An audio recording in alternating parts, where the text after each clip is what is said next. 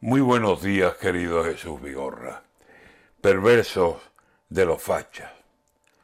A veces hago memoria de cómo los años pasan, de cómo han ido cambiando los vientos y las palabras, y también muchas ideas, porque las ideas cambian.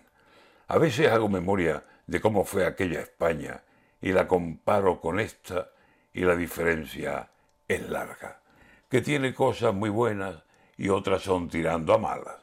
Y lo que ayer aplaudía, hoy a usted no le hace gracia.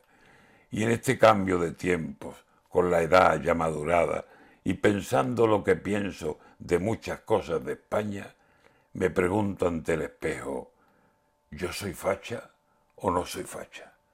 Defender la libertad de la idea y la palabra, el San Benito de Rojo, a más de uno le costaba.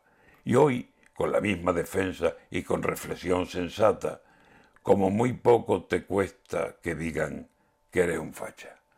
Hoy, que es el 12 de octubre, una fecha señalada, si te pegas a la historia y crees que fue una hazaña lo que hicieron por el mar algunos hijos de España, oyes el himno español y se te emociona el alma, dices que eres taurino, mucho de Semana Santa, de las viejas tradiciones que aún permiten que se hagan, lo más seguro es que alguien te diga que eres un facha.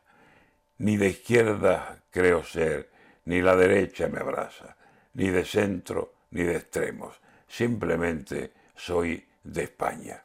Y andaluz hasta los huesos, y de mi pueblo, de mi alma. Me gusta lo que está bien y lo que está mal, que caiga. Lo aprendí de chiquitito en aquella vieja aula, Hoy es un día muy grande para la memoria patria y celebro en este día el claro nombre de España.